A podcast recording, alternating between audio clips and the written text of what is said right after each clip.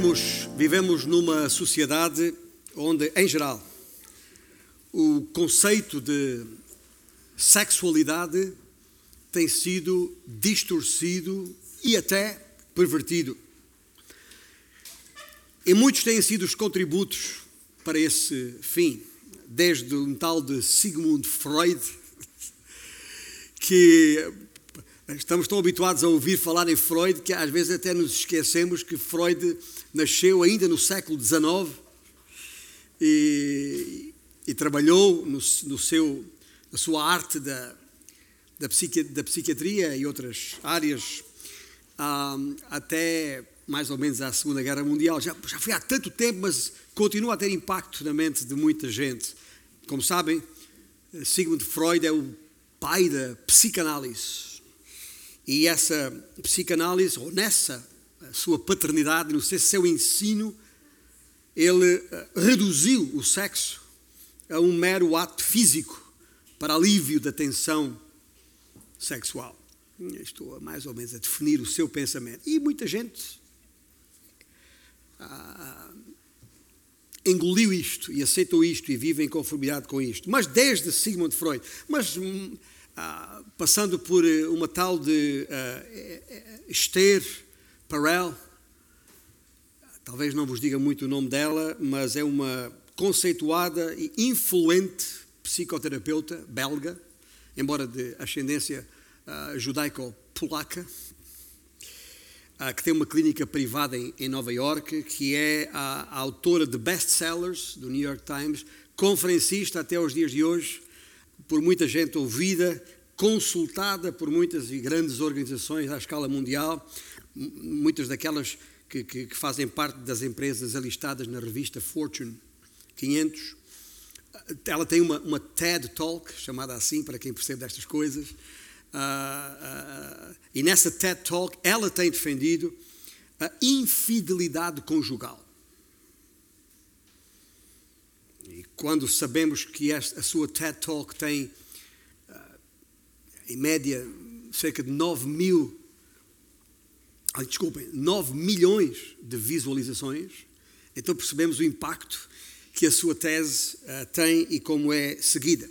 Mas deixe dizer que Freud ou, ou, ou uh, Perel ou quaisquer outras influências que a sociedade tenha, eu estou convencido que nenhum desses contributos técnicos uh, seria, bem, seria bem sucedido se não fosse o contributo da nossa própria carne propícia à sensualidade. É um pecado que a Bíblia também designa por lascívia. Mas a sexualidade, gente, independentemente do que Freud ou Perel, ou seja quem for, pensa a seu respeito, a sexualidade é a ideia original de Deus.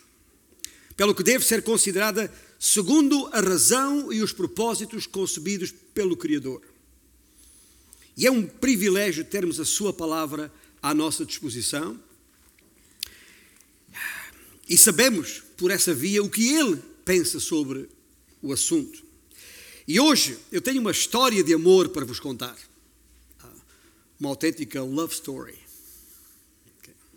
No domingo passado, no contexto do, do livro de Eclesiastes, eu li o versículo 9 do capítulo 9, e vou relembrar o que li, quando o pregador disse, escreveu: Goza a vida com a mulher que amas todos os dias da tua vida fugaz, os quais Deus te deu debaixo do sol.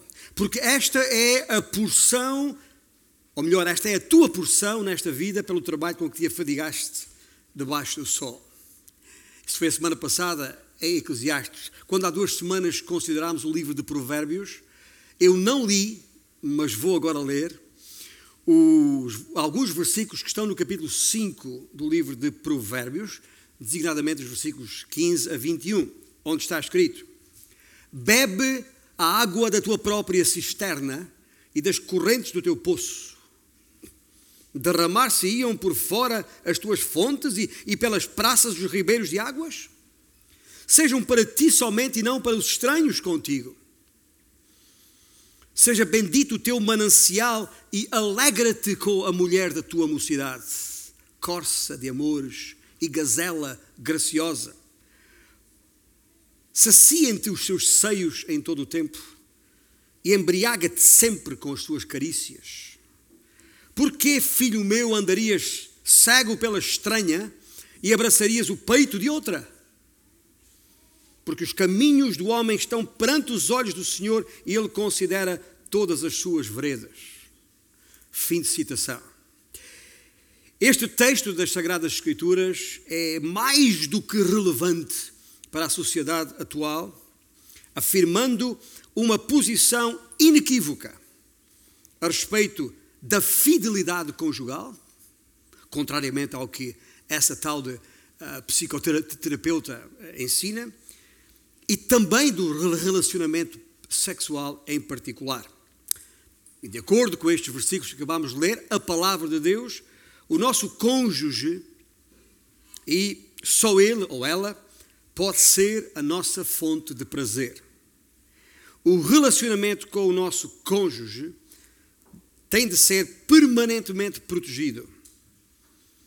De acordo com os versículos 16 e 17, ah, nele reside o nosso contentamento, e de acordo com os versículos 18 e 20, nisso Deus se compraz. Agora, dito isto, eu quero recitar-vos um poema. Não é propriamente a minha praia, mas quero recitar-vos um poema que é o capítulo 4 do livro de Cantares de Salomão. Tem uma Bíblia na mão, pode abrir um livro de Cantares de Salomão, o livro a considerar hoje em particular. Cantar Salomão, ou seja, o cântico dos cânticos, como é também reconhecido, que quer dizer, na verdade, o melhor dos cânticos. Porquê? Porque é que é o melhor dos cânticos? Deixe dar-vos duas razões. Primeiro, por, por ser um hino que Adão poderia ter cantado no paraíso, antes da queda. Quando o Senhor, em sua sábia e soberana providência, lhe entregou Eva por esposa. É, é um hino próprio para uma situação dessa. E há uma outra razão. Os irmãos conhecem, uh, conhecem a minha mulher, Ana Maria de seu nome, está ali atrás, bem conhecida. Uh, eu não vou pedir para ela ficar de pé porque depois tínhamos que usar dos extintores para apagar o calor na cara dela. Conhecem a minha mulher, mas não conhecem a donzela por quem me apaixonei há quase 45 anos atrás. Pelo que gostaria de a apresentar essa donzela agora e dedicar-lhe um poema. Ela agora neste momento já está de ela não fazia a mínima ideia que eu ia fazer isto aqui. Mas isso é a, a, a, donzela com que eu me apaixonei quando ainda era solteira, quando ainda era virgem, que é isso que a palavra donzela em Cantar de Salomão quer dizer no original hebraico, virgem. E um, ah, eu, eu, eu, sei, eu sei que é, é igualzinha a, a, a, mulher da minha mocidade, é igualzinha à mulher da minha velhice, eu sei que é. Isso, deu trabalho mantê-la assim, mas é, sei que é igualzinha, não tenho poucas dúvidas sobre, sobre isso. Mas também não é mera coincidência. Bem, um, desde que me apaixonei por ela, como disse, há quase 45 anos, e ainda e estou, porque estou cada vez mais apaixonado problema está aí. Se é que posso chamar problema. Então, queria dedicar a ela este poema, que está no capítulo 4 de Cantares, Salomão. Como és formosa, querida minha, como és formosa. Os teus olhos são como os das pombas e brilham através do teu véu. Os teus cabelos são como o rebanho de cabras que descem ondeantes do monte de Gilead. São os teus dentes como o rebanho das ovelhas recém-tosquiadas que sobem do lavadouro e das quais todas produzem gêmeos e nenhuma delas há sem crias. Os teus lábios são como um fio de escarlata e tua boca é formosa. As tuas faces, como romã partida, brilham através do véu. O teu pescoço é como a torre de Davi, edificada para arsenal. Mil escudos pendem dela, todos brocais de soldados valorosos. Broqueixo significa defesas. Os teus dois seios são como duas crias, gêmeas de uma gazela que se apacentam entre os lírios. Antes que refresque o dia e fujam as sombras, irei ao monte da mirra e ao outeiro do incenso. Tu és toda formosa, querida minha, e em ti não há defeito. Vem comigo do Líbano, noiva minha, vem comigo do Líbano. Olha do cimo do Amana, do cimo do Senir e do Hermon, três montes. Dos covis dos leões, dos montes dos leopardos Arrebataste-me o coração, minha irmã, noiva minha, arrebataste-me o coração com um só dos teus olhares, com uma só pérola do teu colar. Que belo é o teu amor, ó minha irmã, noiva minha. Quanto melhor é o teu amor do que o vinho, e o aroma dos teus ungüentos do que toda a sorte de especiarias. Os teus lábios, noiva minha, destilam mel. Mel e leite se acham debaixo da tua língua, e a fragrância dos teus vestidos é como a do Líbano. Jardim fechado és tu, minha irmã, noiva minha, manancial recluso, fonte selada. Os teus renovos ou renovos são um pomar de romãs com frutos excelentes, a hena e o nardo o nardo e o açafrão, o cálamo e o cinamomo, com toda a sorte de árvores de incenso, a mirra e o aloés, com todas as principais especiarias, e estamos aqui a falar, tudo isto são, são uh, substâncias aromáticas, balsâmicas, terapêuticas. És fonte dos jardins, poço das águas vivas, torrentes que correm do Líbano. E agora os versículos seguintes, aliás, o versículo 16, era suposto ser ela a dizê-lo e não eu. Mas para não embaraçar, ah, estou a falar português e não castelhano. Ah, eu vou ler o que seria a reação dela a, a, esta, a este poema. Levanta-te, vento norte podia, foi do sul neste caso, mas norte. E vem tu, vento sul, aí estou eu. Assopra no meu jardim para que se derramem os seus aromas. Ah, venha o meu amado para o seu jardim e coma os seus frutos excelentes. Ponto final. Fim do poema. Fim do embaraço para a minha esposa. Fim da imagem projetada para não se distraírem com tanta beleza e possam ter a minha atenção aqui em mim, ah, diante do, do, texto agora em, causa. Porque apesar de muitos intérpretes das Escrituras considerarem que este livro, Cantares ou Cântico dos Cânticos, que terá sido escrito por Salomão, é, é pacífico nessa análise, ah, por aí no início do, do, do último milénio antes de Cristo, há muito tempo. Mas muitos intérpretes uh, consideram que este livro deva ser interpretado como uma alegoria. Embora muitos pensem assim, eu estou aqui para declarar, obviamente não me encontro entre eles. Não há nesta palavra escrita, a Bíblia, qualquer indicação nesse sentido. Eu li de três textos, três livros diferentes, podia ter lido mais. Principalmente se tivermos em conta o que a própria palavra de Deus encarnada, e não apenas a escrita, e aqui é Jesus Cristo, o Logos, se tivermos em conta o que ele mesmo fez pela defesa do casamento ao comparecer nas bodas de Canaã, ou de Caná da Galileia, melhor dizendo. Por que é que eu afirmo isto? Afirmo isto porque este livro é um autêntico hino, o tal cântico dos cânticos a respeito do casamento e do amor conjugal. Tal como Deus o pensou e tal como Deus o concedeu. Ele é uma dádiva de Deus que aqui nestes versículos é apresentado tal qual, exatamente como Deus o planeou. De facto, os acontecimentos aqui descritos tiveram lugar no tempo e no espaço historicamente possíveis de identificar. Não é uma história de inventar. Como vos disse, estava aqui para vos contar uma história de amor, uma verdadeira love story, mas não daquelas do mundo da fantasia ou dos filmes, mas numa realidade concreta que teve lugar no tempo e no espaço que o, o texto nos pode fazer perceber. O vocabulário ardente, intenso, usado nestas metáforas, não nos deve distrair nem fazer perder o sentido sério desta revelação divina, especialmente se levarmos em linha de conta a participação direta e pessoal do próprio Deus.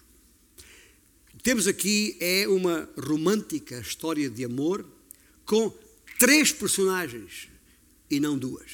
Repito, com três personagens e não duas. Quem são as três personagens desta história de amor? É simples. Se leram recentemente este livro, será mais fácil de perceber o que eu vou dizer. Se não, perceba o que eu vou dizer e leia depois, mas leia mesmo assim. As três personagens são o noivo, o tal de Salomão, a noiva, a jovem sulamita, assim identificada, e o pastor, um pastor de, de gado, da cidade natal da jovem. E esta, hum, esta a referência a este pastor pode ser perfeitamente percebida até aí por volta do, do, do versículo 4 do capítulo 3 de Cantares, mais ou menos.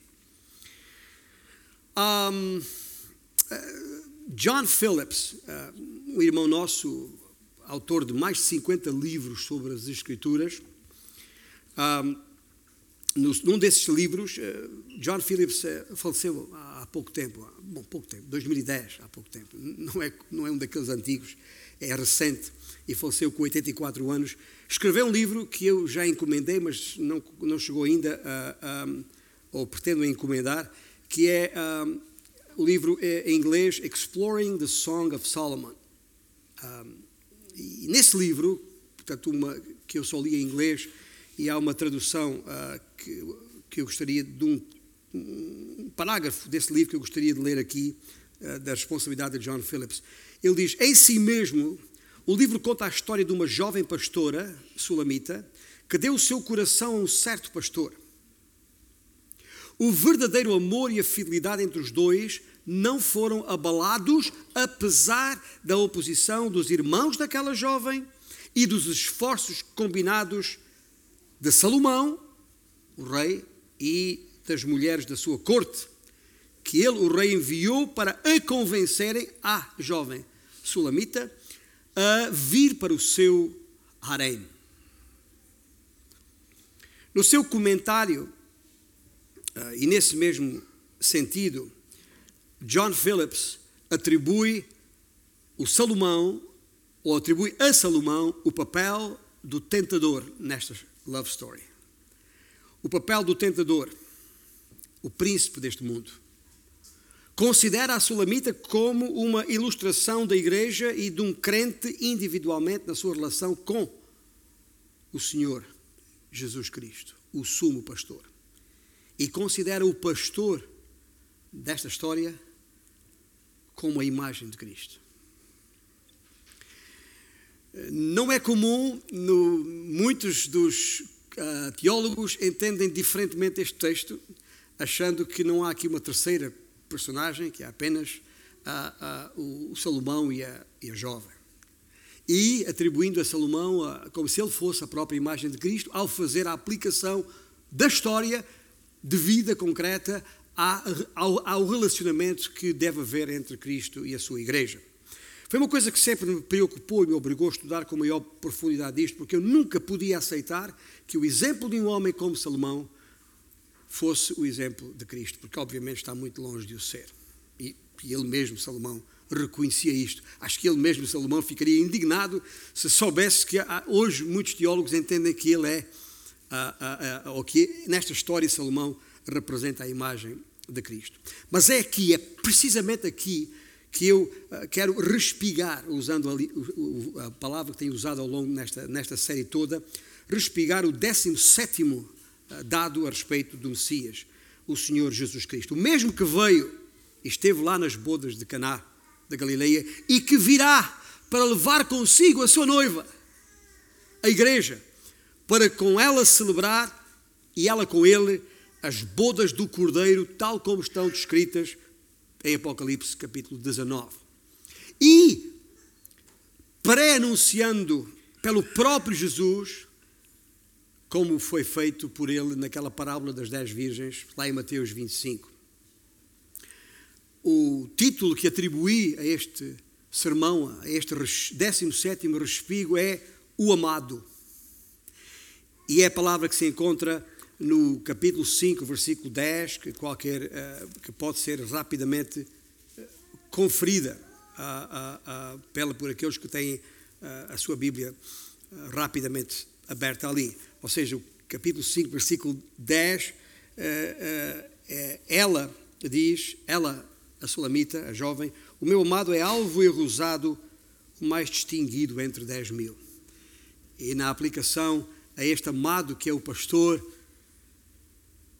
que ela deixou, ah, ou foi obrigada a deixar, por algum tempo, ah, é a representação de Cristo Jesus. E no âmbito de o amado, ou do amado, gostaria de pôr aqui alguns pontos nos is a respeito do verdadeiro amor, como já perceberam, é o tema de hoje, em praticamente todas as músicas que entoamos. Quero falar-vos de um amor inequívoco de um amor inesgotável, de um amor inigualável. Há outros is, além destes três. Mas queria enfatizar estes.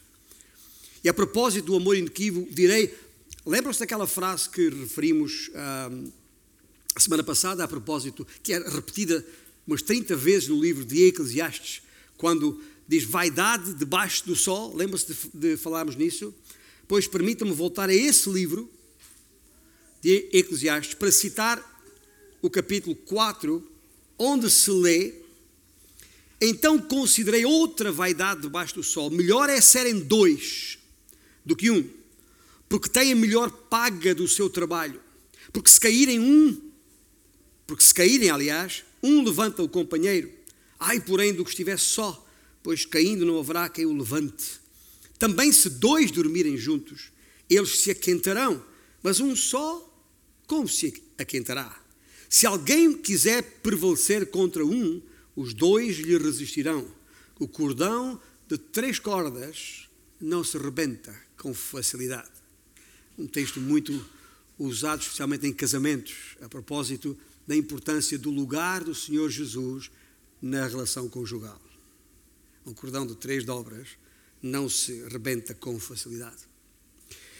Embora a donzela, que como disse significa virgem, a donzela sulamita seja levada para Jerusalém, algo bruscamente, os irmãos estão aí no capítulo 5 de Cantares, veja que ela depois de falar sobre o seu amado, ah, ela chega aqui e diz, o que é que diz o versículo, o versículo 7 ah, do capítulo 5, é a liteira de Salomão. O que é isso? Versículo 6. O que é isso que sobe do, do deserto como colunas de fumaça? perfumado de mirra e de incenso e toda a sorte de pós aromáticos do, do mercador.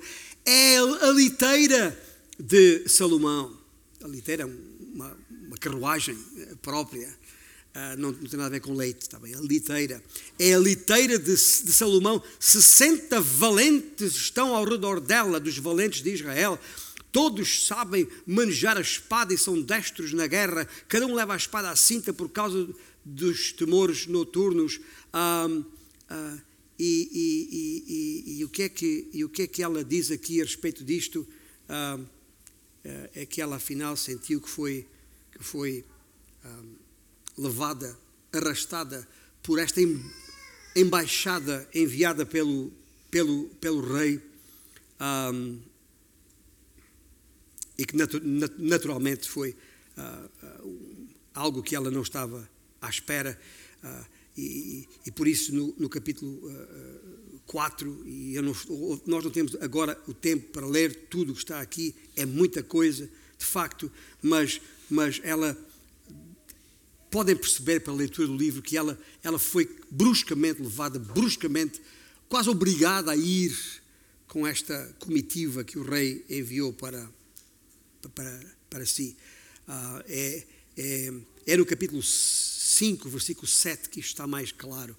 Uh, encontraram os guardas, encontraram os guardas que rondavam pela cidade, espancaram-me e feriram-me, tiraram-me o manto os guardas dos muros.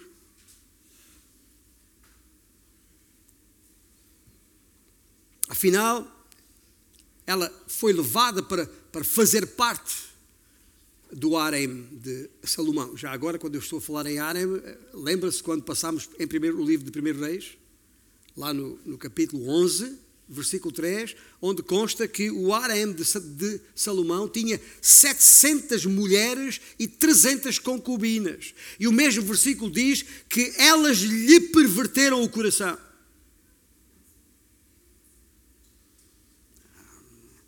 Achar que ele, ou que esta personagem na história é a imagem de Cristo, não, não faz sentido nenhum. Nenhum. Não podia ser.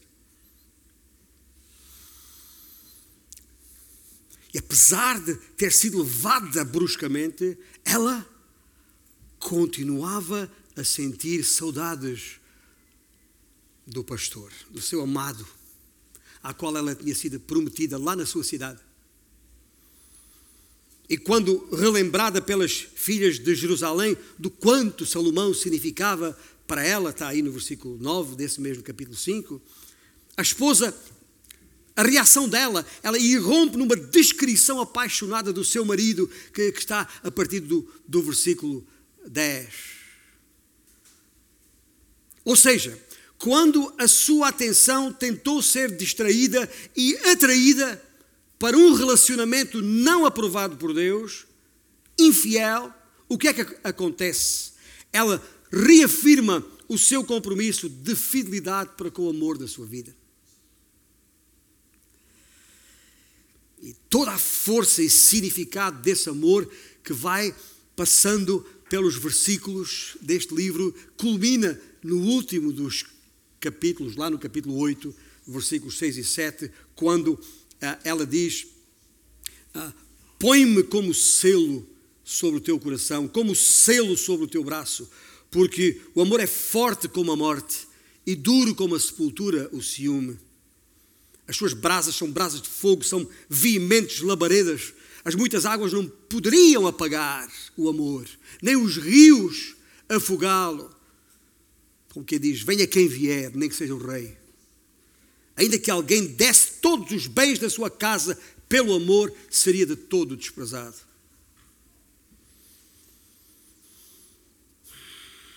Portanto, o que está aqui em causa é o amor de Cristo pela Igreja e da Igreja ou do crente em particular por Cristo. E sem prejuízo de uma expressão real e intensa do que deve ser o amor conjugal. Sim, o texto fala sobre o amor conjugal, não há nenhuma dúvida sobre isso. Mas a mensagem que ele procura comunicar, que é uma mensagem transversal a toda a Bíblia, tem a ver com o amor de Deus. E neste particular, uh, Roy Jacques, um outro teólogo, que faleceu também há pouco tempo, em 2013, a que eu costumo referir no seu eh, livro, na sua teologia bíblica do Velho Testamento, precisamente as páginas 330 e 331, escreveu: Quando Deus criou o homem e a mulher, criou-lhes a sexualidade, na, na qual marido e mulher desfrutam do sexo mútua e saudavelmente. Como em Gênesis Tal como em Gênesis, em Cantares de Salomão, o sexo no casamento é puro e delicioso. O marido e mulher, fisicamente atraídos um pelo outro, são parceiros que têm satisfação em se darem um ao outro. E esta apreciação e deleite um no outro é o amor fisicamente genuíno e não a luxúria. E depois Zac diz: a, no, a nudez na noite de núpcias não era a nudez da vergonha, como está em Gênesis 3,7, mas a intimidade da união, como está em Gênesis 2,25. E nenhum equívoco a respeito disto. Ah, é inequívoco o amor, quando considerado ah, ah, no contexto da fidelidade conjugal. Mas é também um amor inesgotável. É também um amor inesgotável. O amor de Deus, escreveu Eugene Merrill. Com todos os outros atributos e características do Senhor, pode ser declarado em palavras, na verdade, mas também é muitíssimas vezes reafirmado nos textos bíblicos tal como está, mas ele é mais fácil de aprender quando arranjado em imagens comuns à experiência humana. Assim, a inocência, a pureza e a salubridade do amor entre o homem e a mulher de Cântico dos Cânticos abrem uma janela para a percepção, independentemente de quão inadequada ou deficiente ela seja, do indescritível e uh, inexaurível, que quer dizer inesgotável, amor de Deus por todos os seres humanos e em todos os lugares e em todos os tempos. Portanto, do ponto de vista teológico, a mensagem é que o que Deus criou é intrinsecamente bom e belo, e que o homem e a mulher, em seu amor e admiração mútuos, cumprem a ordem da criação que transmite aos dois a autoridade para ter domínio sobre todas as coisas e para que sejam férteis e se multipliquem, encham e sujeitem a terra. É isso que está escrito no capítulo 1 de Gênesis. E o livro, o livro de Cantares descreve o ideal. O ideal, o que, o que o homem e mulher foram criados para ser. E serão de facto, podem ser de facto sem as influências corruptoras do pecado. Pois o pecado transformou o amor em lascívia e distorceu a nobreza sexual em uma criatura, ou melhor, numa caricatura vil e pervertida que não reflete de, de todo o desígnio da criação. E naturalmente, é o efeito do pecado. Isto só pode ser virado na minha vida, na minha vida conjugal, na vida de qualquer casal, ou daqueles que aspiram ao casamento, o que é bom. Falo por experiência. Vale a pena. Só é possível ficar isento desse efeito perversor do pecado se a sua vida for libertada da escravidão do pecado, o que só é possível é em Cristo Jesus. E daí a grande mensagem que está por trás disto. E o uso da, da, da, metáfora do casamento para descrever a relação entre Deus e o seu povo não é uma coisa do livro de Cantares de Salomão, é transversal a toda a Bíblia. E o, o, o amor humano é, um, é, um, é como se fosse um, um dispositivo pedagógico para ajudar a entender o amor divino. O que, quando esse amor entre nós não se revela da maneira certa, obviamente vai ainda afastar mais o entendimento, ou perturbar mais o entendimento sobre o amor divino. Por isso é que não admira que este livro faça parte do cânon das Escrituras, que alguns, alguns eruditos acham que isto, isto foi acrescentado aqui, que isto, a Bíblia não podia falar nestas coisas. Porquê? Quem criou o sexo? Foram os homens. O texto tem uma base histórica, mas em harmonia com o resto da Bíblia tem também um propósito e um conteúdo espiritual que não pode ser menosprezado de maneira nenhuma. O que mostra que a representação de um amor humano ideal conduz a alma a, a se focalizar na sua comunhão com Deus, onde o amor é inesgotável. Inesgotável. Finalmente, falar-vos sobre o terceiro, o terceiro I que eu referi, é um amor inigualável. E é, é dessa perspectiva que o livro deve ser considerado. O amor ah, que Deus designou para o casamento não tem par. Não é algo que possa ser comprado ou procurado por todos os tipos de truques ah, ou promessas de posição pessoal ou riquezas. É uma dádiva de Deus que deve ser apreciada, guardada e usada exclusivamente nos limites do casamento. E não é por acaso que Paulo, lá em Efésios eh, capítulo 5, depois de uma detalhada explicação sobre aquilo que o Senhor espera que seja a relação de amor entre marido e esposa, ele remata nesse mesmo texto, no versículo 32, grande é este mistério, mas eu me refiro a quem? A Cristo e à, e à Igreja. É isso que está lá escrito. É um texto que também é muito usado nos casamentos de Efésios 5. Mas a razão para aquele texto estar ali, a principal razão para aquele texto estar ali, descrevendo a que deve ser a relação entre marido e esposa, é para ajudar-nos a perceber qual é a relação que deve haver entre Cristo e a sua noiva, a Igreja. Assim deve ser entendido também este texto que está diante dos nossos olhos. Obviamente, sabemos que, como fruto do pecado e da fraqueza da carne, nem todo o casamento reflete este, este laço de amor íntimo. Só um relacionamento conjugal tão puro como o descrito em Cantares pode servir para tal propósito. E já agora, por isso mesmo, nem devíamos estar tão surpreendidos assim pelo facto de Satanás, nosso inimigo, querer apossar-se, tomar posse à sua maneira de tamanha pensam, distorcendo o conceito de, de vida conjugal, redefinindo o conceito de família, pervertendo na tentativa de quê? De evitar a manifestação do amor de Deus, de impedir algo que o Senhor criou, concebeu, planeou, instituiu para, para ser o, o principal, a principal imagem da relação que Ele quer ter com a sua, o, seu, o seu povo. Se, se o inimigo conseguir torcer isso, perverter isso, então, obviamente, a manifestação do amor de Deus sairá prejudicada. E é isso que Satanás faz. Citar mais um, um irmão nosso aqui, Aaron Manikoff, que é, está vivo ainda, é pastor, do, ah, ainda jovem, pastor de uma igreja ah, em Atlanta, no estado da Georgia, nos Estados Unidos, ah, Mountain Vern Baptist Church. E este irmão, que, que é, é, é, professor no, no, Reformed Theological Seminary, ele defende que, e passo a citá-lo, o Cântico dos Cânticos é uma canção de amor explícita, mas de bom gosto. Projetada para direcionar solteiros à paciência.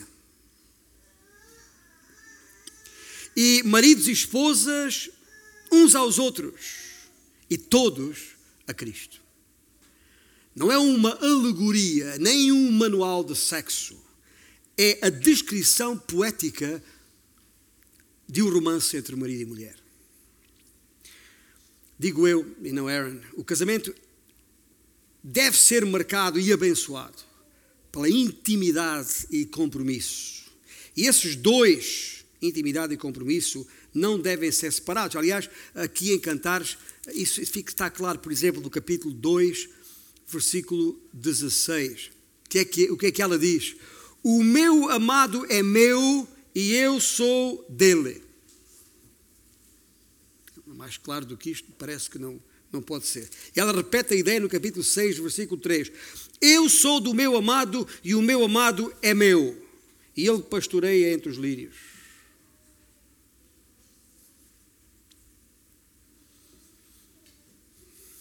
E, este seu amado a que ela se, se refere, ela depois no capítulo 4 e versículo 16, que faz parte do poema que eu li há, há, há bocado, ela diz: Levanta-te, vento norte, e vem tu, vento sul, assopra no meu jardim, para que se derramem os, meus, os seus aromas. Ah, venha o meu amado para o seu jardim e coma os frutos excelentes. E no capítulo 2 e versículo 4, o que é que ela diz? Capítulo 2, versículo 4, ela diz o quê? leva-me à sala do banquete, e o seu estandarte sobre mim é o amor. Ouça bem, diante destes factos, destes versículos bíblicos, eu afirmo: não é a qualidade do sexo que torna bom o nosso amor. É a qualidade do nosso amor que torna bem o nosso sexo.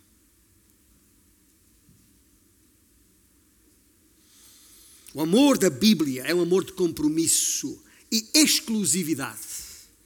Muito longe desse mantra que havia aí nos anos que, que tornou mais forte nos anos 60, nos anos da minha infância e juventude, do mantra do amor livre.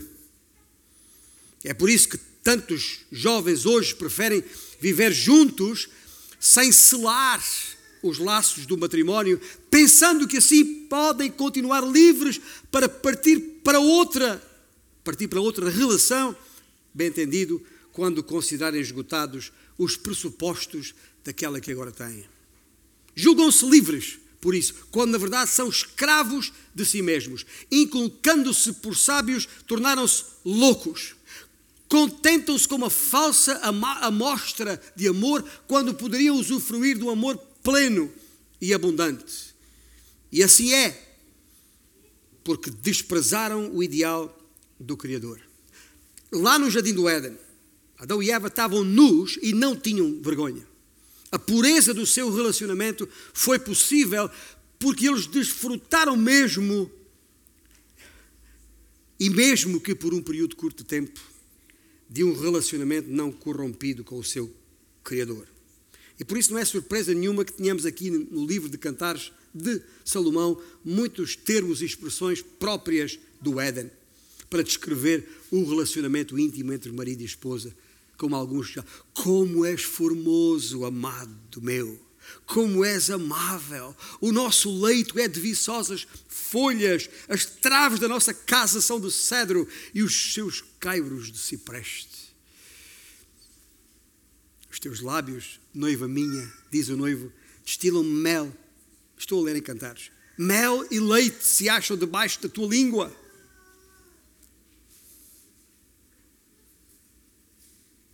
Os teus renovos são um pomar de romãs com frutos excelentes, é em Leonardo. Nós sabemos que no Antigo, no Antigo Testamento, desde logo em Gênesis capítulo 3, a terra prometida é descrita como uma terra que mana leite e mel. Assim é o casamento, tal como apresentado no Cântico dos Cânticos. Este marido e esta mulher recuperaram algo do deleite e da inocência que havia no jardim antes da queda. E isso continua a estar ao nosso alcance, jovem. Isto continua a estar ao teu alcance e a nós, menos jovens, ou já não tão jovens, isso tudo ainda está ao nosso alcance. Porque não há pecado algum que o sangue de Cristo não possa perdoar e purificar. Ainda é possível, se porventura alguma coisa perturba e, tem dificuldade em, em, em referir-se à sua mulher como eu me refiro a mim. É possível o Senhor corrigir isso. E é assim que no amado vos deixo os três Is do amor inequívoco, inesgotável e inigualável. Mas há muitos outros Is que temos que pôr os pontos sobre eles. Há muitos outros is que, que descrevem este amor indescritível, irresistível, ímpar, íntimo, intenso, inaudito, incrível, indelével, ideal. Veja quantos is há nisto. Nós temos que pôr os pontos nos is sem duvidar, sem qualquer equívoco. O Cântico dos Cânticos deve ser lido e pregado à luz de todo o cânon bíblico e através daquelas lentes que eu referi lá em Efésios capítulo 5, onde aprendemos que o casamento é um mistério que se refere a Cristo e à Igreja. É por meio de Cristo que os pecadores justificados encontram o seu lar em uma nova terra prometida. O Cântico dos Cânticos e concluo com estas palavras, os nossos irmãos músicos já podem chegar até aqui. O Cântico dos Cânticos realmente aponta para Cristo. Assim como a esposa deseja estar com o marido, supostamente, e está ansiosa até que ele chegue a casa, quando ele sai, assim o cristão deve desejar estar com Cristo. Lembra-se Paulo aos Filipenses, aquele desejo de partir e estar com Cristo o que é incomparavelmente melhor é esse sentimento. Assim como o marido corteja a sua esposa com palavras, e tudo, tudo isto está lá em Cantares de, de Salomão, assim Cristo nos corteja com a sua palavra. Lembra-se o Cristo disse lá em João: As minhas ovelhas ouvem a minha voz, eu as conheço e elas me seguem. Como o amor de marido e mulher deve ser indelével, há hipótese de. Com as muitas águas não podem apagar, dizia a Sulamita. Assim nada nos pode separar do amor de Cristo. Nada. Paulo escreveu aos, aos romanos: nada nem ninguém, nada nem ninguém poderá separar-nos do amor de Deus que está em Cristo Jesus. E por isso vamos ficar de, fé, de pé e cantar a respeito deste amor inigualável. Ou seja, não há, gente, não há, há ou não há? Não há amor igual. Vamos cantar juntos.